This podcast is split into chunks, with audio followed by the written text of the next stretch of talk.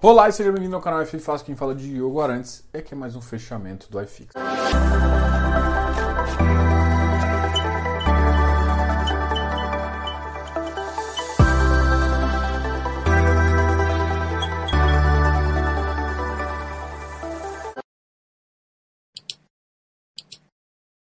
Beleza. E hoje é o fechamento, segunda-feira a gente faz um fechamento ah, filosófico, a gente conversa um pouquinho sobre tudo. E é claro que hoje tem a nossa avaliação do relatório Focus, que está cada vez mostrando um cenário pior. Beleza, vamos começar aqui falando do Ibovespa. O Ibovespa hoje atingiu 115 mil pontos, teve a segunda, terceira alta consecutiva de 0,56%. O dólar também segue em alta em 0,4, chegando a 5,77. A gente pode ver daqui a dois meses o dólar na faixa dos 6, hein? Não seria. O Bitcoin continua subindo. As maiores altas foram do Pão de Açúcar, Taesa. A Taesa teve uma notícia muito positiva uh, com a sondagem da CEMIG em vender uma parte da participação dela, tá? Exetec, uh, Sul América e Azul foram as ações que tiveram algum, algum ativo um pouco uh, em queda, né? E agora a gente vai falar um pouquinho, é claro, do nosso relatório Fox, a nossa visão do relatório Fox. Hoje o IPCA bateu 4,81, né, assim, na previsão dele, caindo pela segunda, pela, sei lá, caindo não, desculpa, né, subindo, tava no, na, na, semana passada estava em 4,71, já está em 4,31. Enquanto a Selic, previsão aí, chegar até o final do ano com 5%. Mas você tem que lembrar que, né, às vezes no dia a dia, mesmo com uma Selic acima de 5%, na média isso vai dar, porque a gente está saindo de um patamar de 2, né, agora está 2,75, até chegar em 5. Então a média do ano vai ficar baixa e se pensar uma média de IPCA e chegar na 4,81 pode preocupar. Inclusive que o IPCA atual está mais alto. Então o que eles estão falando na verdade é que a queda vai ser menor, ou seja, então o IPCA maior e vai cair e a Selic vai subir. Significa que o gap, ou seja, o juros negativo real tende a diminuir, mas ainda vai ter um juros real aí no país durante um tempo. Então é isso que você tem que posicionar e entender bem o que tem acontecido, tá?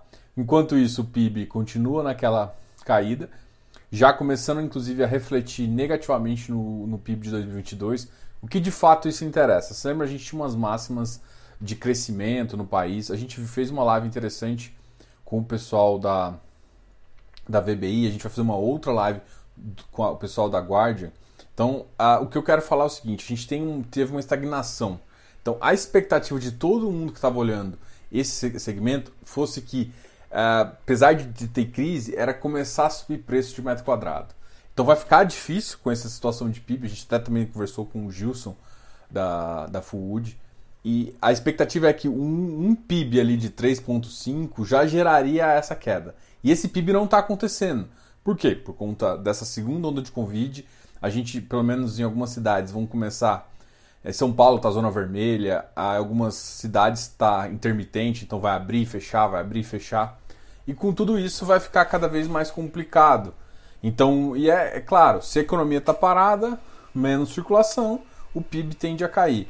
E as menos empresas investem e tudo mais. Teve algumas empresas, inclusive automobilística, que é um, um ponto forte aqui do Brasil em termos.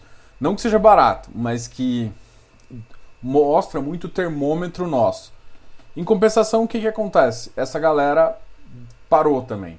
A Volks anunciou essa parada, isso influencia um pouco, é claro, no mercado de fundos imobiliários, mas isso uh, não é tanto o que eu quero falar. Eu quero falar mais em relação a, a, realmente a atividade econômica ter diminuído bastante. Então a gente esperava que a atividade econômica não tivesse caído tanto.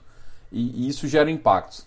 Ao mesmo tempo, aí só, só terminando aqui, então, a, a, Selic, a, o câmbio continua em alta, então a gente tem um, o, o, seguinte cenário: a gente está com uma taxa de juros real negativa, o que, o que não faz sentido para um país como o nosso, com um alto endividamento, que precisa endividar mais para que seja comprar vacina ou para ajudar a população que está precisando.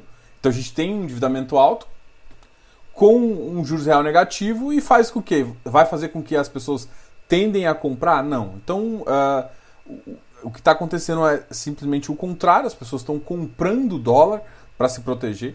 Hoje saiu uma notícia também que gera uma certa preocupação e isso pode fazer com que a pressão do dólar comece a cair de novo, que é uma fala de um dos maiores gestores aí, Rei Dário. Se vocês me acompanham, vocês sabem que eu coloco, adoro as frases dele, o cara fala de diversificação, fala de várias coisas. E ele está falando que no mercado uh, existe uma liquidez grande no mercado, que, essa, que, que foi gerado por, por muitos países desenvolvidos começarem com essa taxa de juros negativa. Então a taxa de juros do, do, do mundo caiu bastante fez com que acelerasse mais a economia e isso aconteceu. Só que existiu, um, e principalmente por conta do Covid, houve um exagero de, de liquidez no mercado. Mas então, assim, é, é difícil. É, é uma visão dele, uma visão que, que é muito. É, é interessante ter isso em mente. Tem algumas diferenças, né? A gente, é, é em termos. Para se realmente mostrar que essa liquidez do mundo tá grande e realmente essa bolha é, é, não conseguir continuar num nível de crescimento, é, pode, pode demorar um pouco. É, é interessante notar que, para corroborar o que ele fala, várias commodities estão em preços bem históricos, bem máximos, assim, principalmente as, as commodities de ligada a, aos materiais é, aço, enfim, as commodities metais estão muito caras, o que em contrapartida com a, com a relação de, de consumo não tá tão interligado, assim, é, tem muito consumo, mas uh, a economia final ali não tá, não consegue absorver, não acredito que consiga absorver tudo. Então isso gera uma certa preocupação também. Então é, não acho que, que, que vai ter uma queda. Ele, ele, ele deu um. Acho que ele exagerou um pouquinho. Na verdade, enfim. Porque ele falou que uma queda do tamanho da queda de 2000, que foi um. Para quem conhece o mercado, uma queda de 1929. Então foram as duas quedas é, que marcaram muito o mercado. Tá? Então essas duas quedas aí são importantes. Então essa é uma visão que ele deu e que eu queria que você também tivesse, até porque assim, vou diversificar 50% agora tome paciência aí, porque pode gerar uma pressão vendedora, inclusive, do dólar. Se o mercado estiver todo ruim, pode sobrar mais dinheiro para a gente que é emergente e ter uma economia também bagunçada, enfim. E ainda mais agora, corroborando com a nossa subida da taxa de juros. Então, é, nesse cenário que começa, pode ficar um pouco de excesso de liquidez no mercado exterior, a gente pode começar a se beneficiar. E aí, isso existem alguns ativos nossos que podem se beneficiar, inclusive o mercado imobiliário. Mas eu acho que o mercado acionário e alguns os institutos públicos podem voltar a crescer, principalmente se a gente pensar numa Selic aí entre 5% e 6% e, e uma possível queda de dólar. Né? Então o cara consegue fazer uma proteção, consegue fazer algumas coisas para um mercado possivelmente mais difícil. Então isso é uma visão que eu queria que vocês tivessem. É interessante é, continuar acompanhando, não dá para, por conta de, um, de uma informação ter. Já é sabido pelo mercado inteiro que existe um, um excesso de liquidez. Só que assim, uma coisa é, ah, o que, que vai acontecer? O Powell, que é o, o diretor do Banco Central americano, do Fed, ele tem feito um esforço muito grande de incentivos e assim, gente, por mais que incentivos eles são, eles geram aquele arzinho, aquele buffer de, de, de respingo no mercado relativamente curto, mas é muito dinheiro que está sendo jogado. Então pode voltar e é, a economia americana, principalmente com essa questão de vacinação, voltar a acelerar, até porque eu acho que do jeito que eles estão se posicionando, eles querem voltar a crescer um pouco mais, entendeu? Então, a visão norte-americana pode funcionar nesse sentido. Tá? Eu quero te dizer tudo que não desesperem com uma notícia. Se você, vão, você vai começar a fazer aportes no exterior, continue fazendo aportes exteriores. Não exagera, porque sim, pode ter uma certa queda aí nos próximos dois anos. O mercado, o que o, na verdade o banco o Fed tem feito tem, vai ajudar o mercado a crescer, né? Mas é claro que se alguns players ainda teve um outro, teve hoje também uma outra notícia de um hedge fund que começa a, a, a ter algumas posições ruins e começou a sair, e isso pode gerar de novo mais o questionamento de queda de liquidez. Então o perigo está muito mais nos em, em quem está tomando essa, essa, essa visão do que de fato só. O mercado, o Fed tem feito tudo possível mas é claro que se começar a ter dúvidas em relação ao poder de geração de, de lucro das empresas, a, pode acontecer o contrário, tá? Então essas duas visões você tem que ter, até para não exagerar, falar assim, nossa, o dólar está muito caro e pode subir. Não, o mercado exterior deu uma estressada. Eu acredito que, que amanhã, a partir de amanhã vai começar a refletir um pouco mais. Né? O, o dólar deve cair um pouquinho, tá? Então, pode ser que isso ajude a você? Bom, um outro detalhe aqui que hoje eu fui, uh, fui questionado, antes até de entrar no, no, nos fundos imobiliários mesmo, é que muita gente vem questionando, nossa, o mercado tá difícil, o ativo tá caindo, tá caindo. Bom, eu não vejo uma solução de curto prazo para isso. Ponto. Não tem uma solução de curto prazo. Qual é a solução? A solução é investir para o longo prazo. Então, assim, é, existem vários ativos que podem compor muito bem a sua carteira que vai te ajudar a sair é, e a se posicionar muito bem. No momento em que está tudo difícil, é o melhor momento de se posicionar. Só que assim, tem que tomar muito cuidado naquela, naquela tomar cuidado em posição e aposta. Aposta é quando você dá all-in. Então você chega, tem uma certeza no mercado e vai. Toda vez que você faz isso, uma certeza que você acha que vai estar no mercado, isso é aposta. Isso não é, porque é impossível ter certeza. Porque os cenários mudam e mudam muito rápido. Então a gente estava com um cenário no Brasil no final de 2020 de um jeito e agora piorou. Por quê? Porque veio novas ondas de casos Covid, aconteceu isso, vai acontecendo eventos que vai mudando e é isso que você faz se reposicionar. Então o que, que eu quero te falar? No dado momento, a gente está com uma pressão vendedora muito grande no, no iFix que não deve parar por aqui. Então, se você se posicionar bem, entendendo o valor dos ativos, é possível de você ter ganhos muito interessantes, principalmente se você pensar no longo prazo. Tome cuidado só nessa questão de verificar um, um, fazer um cenário, por exemplo, um cenário muito otimista de um, dois prazos, de um, dois anos mais ou menos, e imaginar que isso vai ser a realidade e quando não se, e quando não se concretizar, você fazer uma venda desesperada aí para fazer. E normalmente isso acontece é, e, e faz perder dinheiro. Então você tem que sim pensar em cenários e, e renovar esses cenários para ver se ainda o ativo faz sentido e vai fazendo. O cenário não está fácil, só não tome cuidado para não achar que um cenário vai realmente é, ser daquela forma como você planejou no começo e você apostar todas as suas fichas, porque aí deixa de ser investimento e vira aposta. E aí é uma coisa que a gente não deve fazer, né? Então, o que, que a gente faz? A gente traça um cenário, traça uma estratégia. Depois a gente renova essa estratégia de acordo com o que a gente sabe, né? Não tem como você prever o futuro, mas depois que você está no presente, tem como você mudar. É isso. Foca no que você tem controle, que vai dar. Então, qual que é uma das coisas que você tem controle? Pô, o preço do ativo não vai cair tanto. Do... Ah, mas o... tem que tomar muito cuidado com o preço de home broker e com o que ele vale, né? O que ele vale, ele vale. Então você chegar ali e comprar port... uh, próximo de uma de uma posição uh, próximo de uma posição do que é o valor realmente de reposição, essas coisas, pode demorar 3, 4 anos, mas ele vai ficar mais, porque aquele é um, você está comprando quase no preço de custo. Então tem coisas que balizam o mercado que às vezes um investidor iniciante esquece. Então é isso que eu quero te falar. Então tem que tomar muito cuidado, criar tese. A grande questão é o seguinte: ah, mas então chegou no preço de compra, no preço de custo, basicamente. É difícil achar isso porque vocês não, não têm tanta informação, não é tanta divulgado no mercado, mas dá para você ter uma ideia.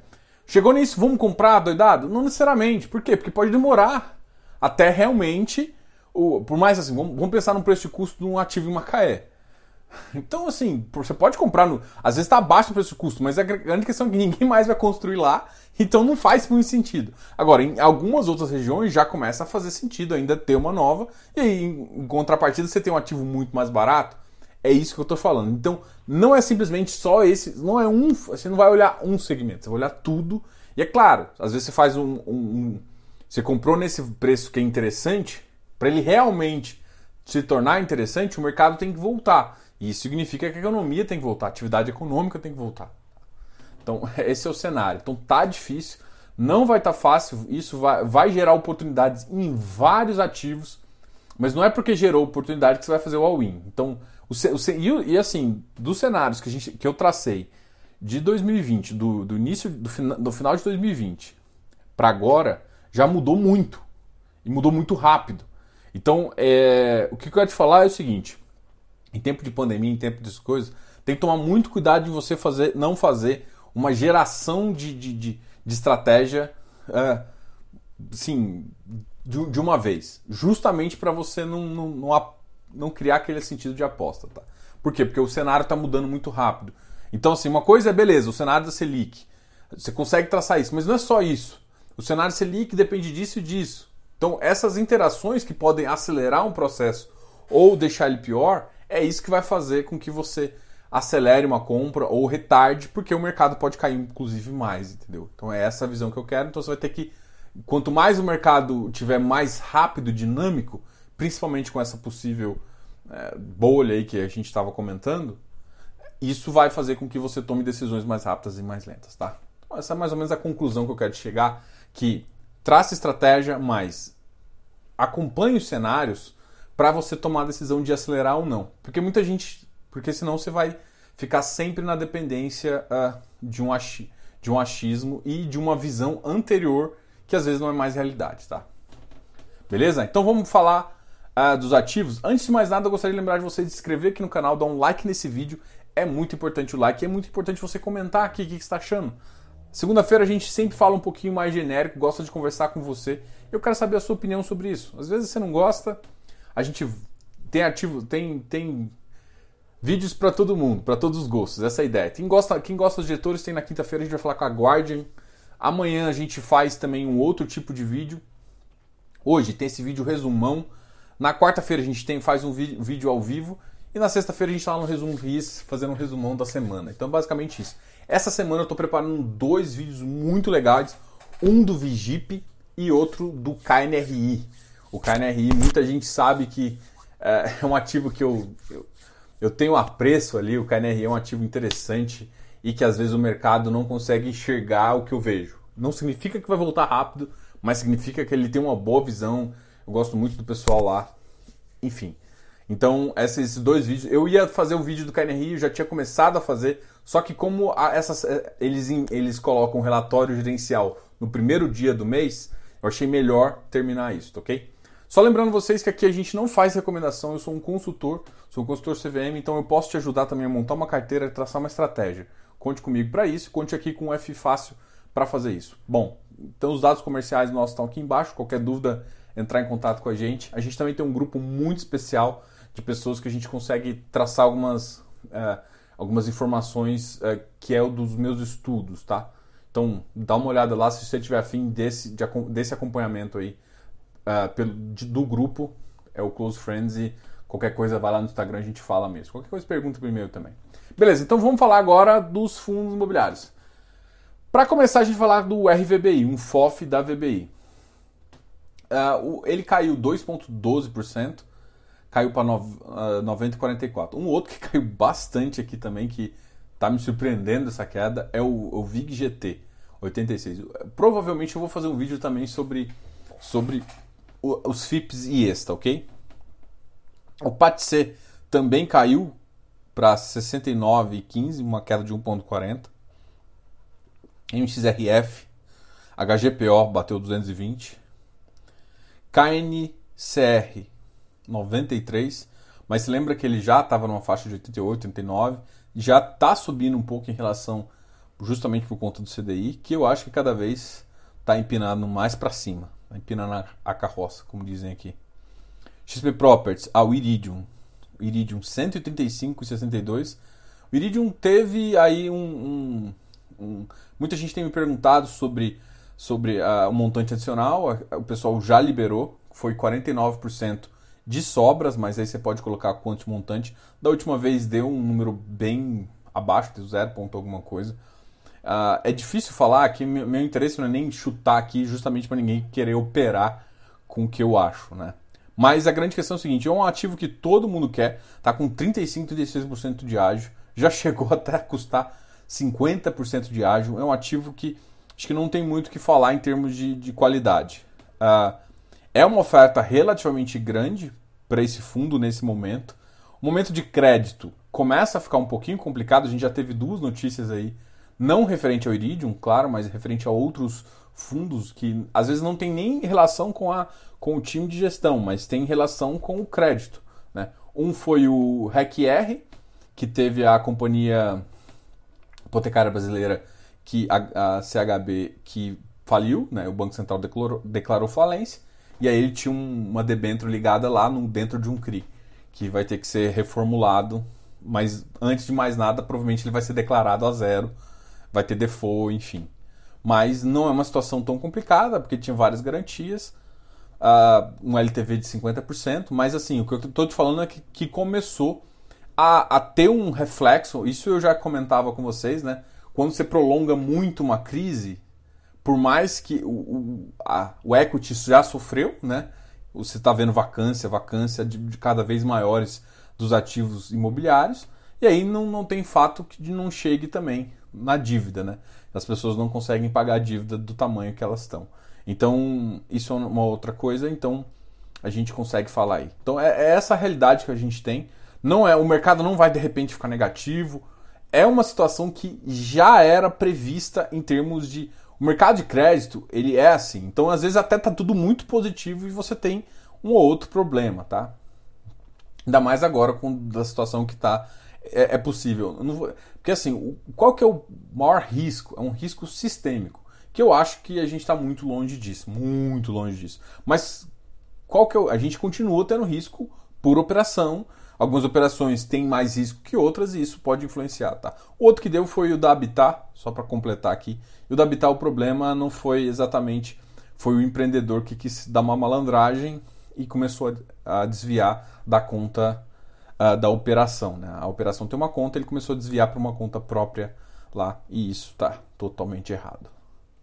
Bom, além do Iridium ter uma queda de 1.01, muito provavelmente porque as sobras foram um pouco maiores do que muita gente estava prevendo.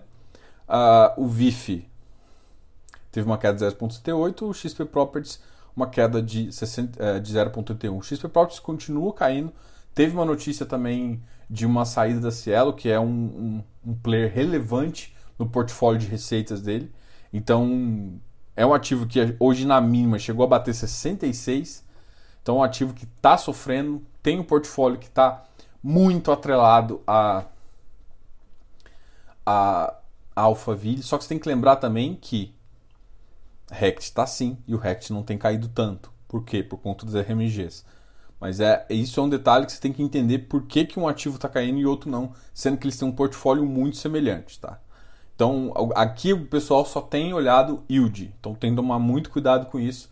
Vai perder yield, uh, é um tá num local que é complicado, tem uma vacância histórica ruim.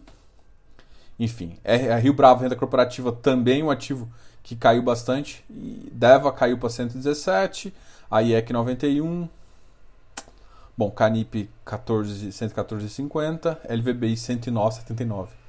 A gente falou, ó, e o RBRL 107. Bom, aqui a gente falou um pouquinho dos ativos negativos, agora vamos falar um pouquinho dos ativos positivos, tá ok? Até para o Kizu hoje subiu 2,92%, batendo 120. Tem coisas que para mim não faz muito sentido, assim. É um ativo bom, mas enfim. KNR hoje teve uma alta forte, a gente, pô, não foi nem não foi coincidência eu, eu queria fazer. Eu tô, eu tô preparando o vídeo desde, desde sábado. Só que aí eu falei, putz, já tá no final, vou esperar para fazer. E agora ele subiu um pouquinho. Ele chegou a bater 144, então assim, o ativo bateu 142, cara. Assim, um ativo que uh, tem tem ele comprou a, ali o Rocha Verá, né? Que é um bom ativo, tá, tá sendo bem descontado aqui. Tem um bom portfólio de tanto logístico quanto de tudo tem coisas que podem ter mais dificuldade. Tem uma vacância física e é uma vacância física baixa, mas uma vacância financeira um pouco maior. Mas é um, com certeza é um ativo que, que tem, tem que olhar com muito carinho, né? Essa é a visão que eu tenho e às vezes o mercado não consegue olhar, tá? Então não vou falar de preço, não vou falar de nada, mas é um ativo que, pô, é um ativo que tem que olhar por carinho, até pelo histórico que se tem dele, né? HGLG também teve uma alta hoje, batendo 172. O RBVA voltou a subir, uma alta também importante de 1,37, chegando a 108,77. Depois daquela mudança, acho que o pessoal demorou a entender o que, que realmente re representa e para onde o ativo foi. Eu acho que ainda tem muita gente que ainda não entendeu, acha que o ativo pode voltar ao patamar de bancário ali, tem valor ali no ativo, mas talvez o pessoal ainda não entendeu quanto de valor tem nesse ativo e, e quanto uh, até um valor de, de imóvel ali que ele pode fazer, entendeu? Então isso é uma avaliação, se você for entrar no ativo, até para você avaliar é, upside do, do, fundo e o downside também, tá? Tem, não tem, não tá só com upside não, tá? Apesar dele estar tá numa bela de uma mínima, tem umas coisas que tem que avaliar. Mas no cenário agora, depois que o Santander resolve, resolveu as questões do Santander, ficou mais claro, tá? Então é isso, isso que é importante? Então isso aqui, esse ativo ficou mais claro.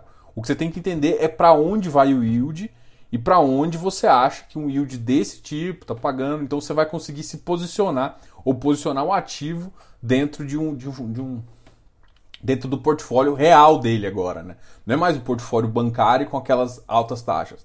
Ele vai para um portfólio muito mais próximo, assim, com uma, um portfólio híbrido, sim, que ele vai ter parte bancária, mas ele vai ter vários outros tipos de ativo que vai compor ali e vai ficar mais próximo do que realmente o mercado tem pago, tá?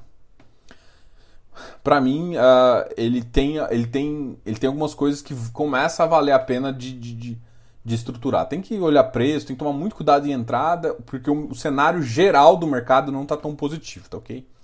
VISC 108, hoje uma alta de 1,33%. HSAF 98. RBR Properties 91, é, 91 99. Isso aqui depois de uma alta, tá ok? Uh, Tegar 135,98. RECR 105, uma alta de 0,69. XPMOL, então hoje a bolsa subiu 0,56. Habitat também subiu um pouquinho. Então, os dois ativos que, que na sexta-feira é, tiveram aquele anúncio, né? Hoje subiram e ficou, ficaram bem ficaram com uma alta assim relativamente de mercado, né? Não vou falar que foi uma alta positiva, mas alta positiva não, não foi uma alta grande, mas foi uma alta que para o mercado mostra eh, também o mercado entendeu que por mais que aconteça problema de crédito, é de se esperar o a percentual do PL dos ativos, no caso do Habitat, é 1.7, no caso do RECR é 0.7. Então os dois têm um valor muito pequeno do PL, o que influencia muito pouco, é claro, na receita. É isso que é importante de você entender, tá ok? Becri, Habitat, Becri batendo 115, XPCM, vamos lá, 39, Vigir 97, ó, o Vigir continua subindo, e o KNSC, o KNS Security, que tá, vai entrar em emissão também, batendo 108, tá? E a gente, eu não falei do, do Vigip e o XPE, vamos ver como é que tá, só para ver. Deixa eu colocar o PFIN também, que é um ativo que eu quero conversar. O PFIN hoje subiu, é, foi para 0.08 e o XPE caiu um pouquinho para 86, né? Essa queda do Vigip. Bom, só para terminar então, isso aqui foram, foram as visões nossas. Quero agradecer você por assistir o vídeo. Até a próxima, Diogo, canal é FI Fácil.